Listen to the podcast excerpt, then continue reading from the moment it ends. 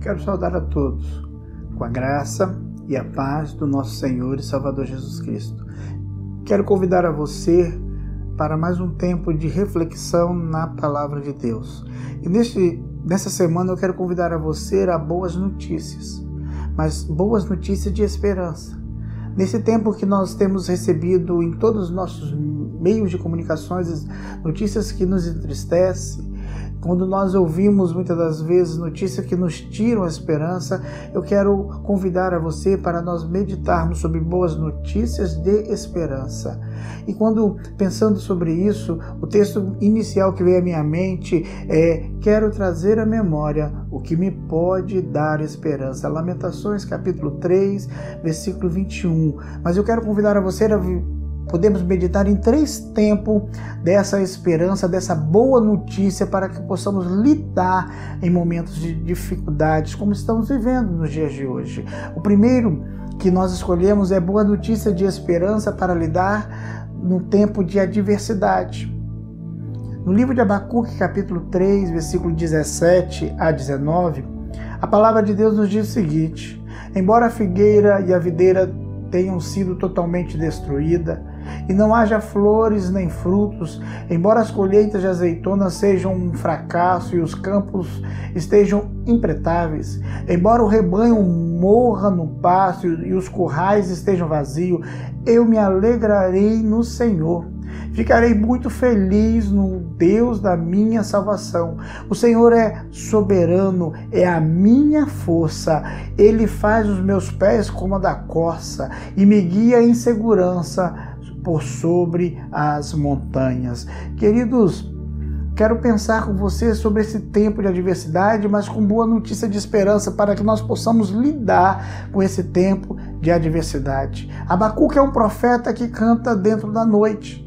Seu livro começa no vale e termina nas alturas. O profeta vai do desespero à esperança, ele vai do temor à fé, ele vai da angústia à exaltação com a glória do nosso Deus. No primeiro capítulo, Abacuque se queixa da violência perversa, cruel, incontrolada do seu povo. Já no segundo capítulo, ele mostra que não foi com ceticismo que o profeta apresentou suas queixas a Deus, mas com fé, pois ele estava preparado para esperar a resposta do Senhor. Já chegando ao terceiro capítulo, que é uma oração de triunfo do profeta, neste capítulo ele reconhece o plano de Deus para a restauração de Judá. E então Abacuque o adora e renova a sua esperança no poder de Deus para os tempos de adversidade. Queridos, às vezes somos como Abacuque, não entendemos a razão da nossa adversidade nem os motivos da nossa dor, do nosso sofrimento, porque enfrentamos tanto problema. Levantamos a nossa queixa a Deus e parece que Ele está indiferente a tudo isso. Mas a despeito dos ventos contrários que insistem em soprar sobre a nossa vida, assim como Abacuque, podemos ter esperança em tempos de adversidades se nós verdadeiramente crermos em Deus, na força do seu poder e de que nada está fora do seu controle. Por isso, então, de acordo com o texto que lemos, que trata da experiência do profeta Abacuque, como podemos ter esperança em tempo de adversidade? Quais eram as motivações do coração do profeta para que ele não sucumbisse diante dos problemas que lhe cercavam?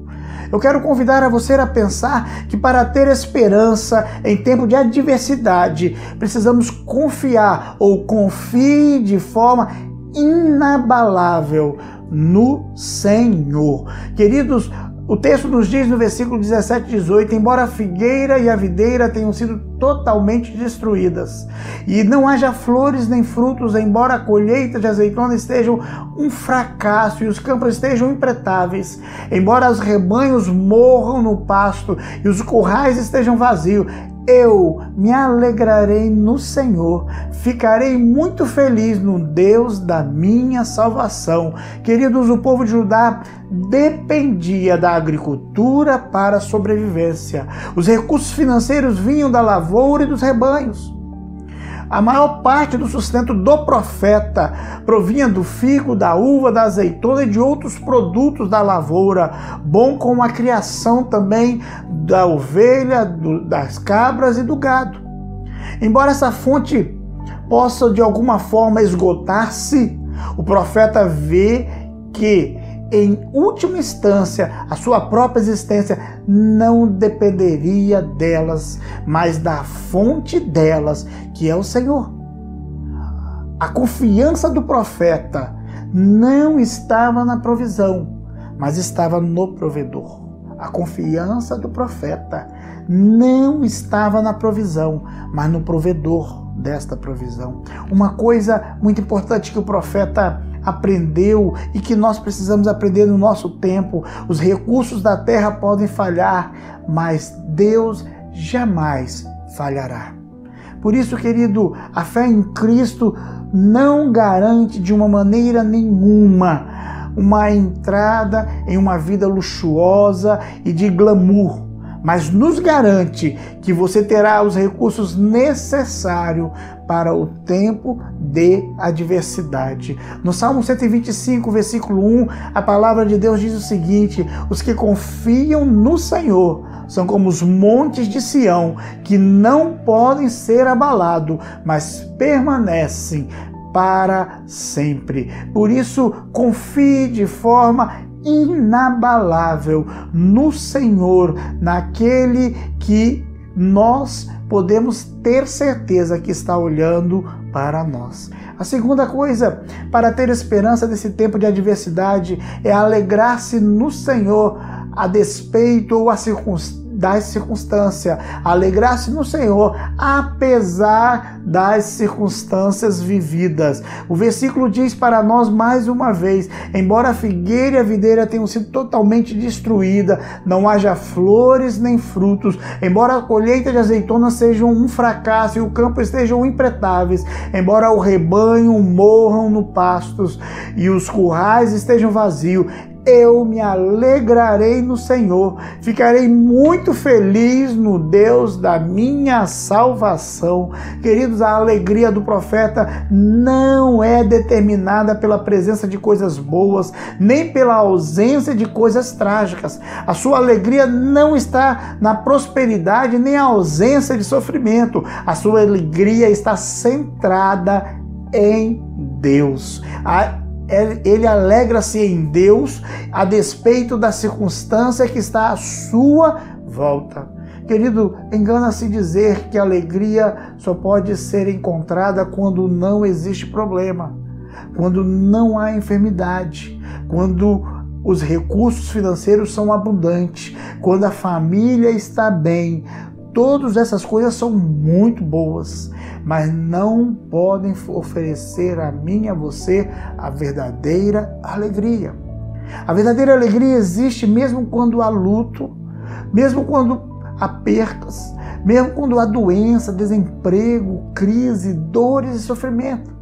A verdadeira alegria só pode ser encontrada em Jesus. Nós não nos alegramos com a adversidade, mas podemos nos alegrar no meio das adversidades. Tiago fala dos benefícios da alegria no Senhor no tempo da adversidade. No seu capítulo 1, versículo de 2 a 4, ele nos diz, ele nos ensina o seguinte: Meus irmãos, a vida de vocês está cheia de dificuldades e de provações. E então considerem isso motivo de grande alegria, porque quando a sua fé é provada, a perseverança de vocês tem uma oportunidade de crescer. Portanto, deixem a perseverança crescer, agindo plenamente em vocês, porque quando a perseverança de vocês estiver afinal plenamente crescida, vocês estarão preparados para qualquer coisa e serão fortes de caráter íntegro, sem que lhe falte coisa alguma. Aonde está a sua alegria? A alegria precisa estar no Senhor. Mas em terceiro lugar, queridos, para ter esperança em tempo de adversidade, faça do Senhor a sua fortaleza. Faça do Senhor a sua fortaleza. O versículo 19 diz para nós: O Senhor é soberano, é a minha força. Ele faz os meus pés como, as, como os da corça e me guia em segurança por sobre as montanhas. A alegria do profeta, querido, não é um sentimento romântico infundado. Ele tem razão para alegrar-se. O fundamento da sua alegria está em Deus, porque fez do Senhor a sua fortaleza. Abacuque, que começa deprimido e em dúvida com a relação à retidão e à justiça de Deus, termina com alegria, confiança na provisão e no poder sustentador de Deus. Em Deus, ele encontra resposta suficiente para todos os seus problemas. Ele decidiu confiar em Deus e fazer dele a sua fortaleza. Em Deus, o profeta encontra estabilidade e segurança. Ele fez do Senhor seu alto refúgio, sua torre de livramento. Nenhum perigo pode nos alcançar quando estamos refugiados em Deus. Nenhum perigo pode nos alcançar quando estamos refugiados em Deus. Entenda e creia que ninguém pode arrancá-lo dos braços poderosos de Jesus. Nenhuma pessoa ou circunstância pode afastá-lo do amor de Deus que está em Cristo Jesus. Essas promessas são para aqueles que fizeram do Senhor a sua fortaleza. Em Deus o profeta encontrou velocidade, encontrou firmeza. Ele teve esperança em tempo de adversidade porque fez do Senhor a sua fortaleza. No Salmo 46, versículo 1, o salmista nos diz: Deus é o nosso refúgio e fortaleza. Ele é aquele que ajuda no qual seu poder confia. Desculpa. Deus é o nosso refúgio e fortaleza. Ele é aquele, aquela ajuda no qual se pode confiar no dia da angústia. Ele é aquela ajuda que se pode confiar no dia da angústia. Tenha no Senhor, queridos, a sua fortaleza. Sabe por quê? Porque é nesse tempo de adversidade que nós precisamos estar mais nos braços do Pai. Qual é a sua adversidade? Ela te paralisou? Você já desistiu de viver? Seus sonhos e projetos de vida foram sepultados? Aprendemos com Abacuque que podemos ter esperança em tempo de adversidade. Enquanto isso Vivemos neste mundo caído, dominado pelo mal.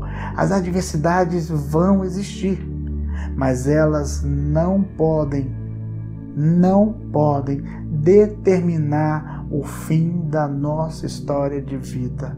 Em Deus, em Deus, encontramos esperança para vencer no tempo de adversidade.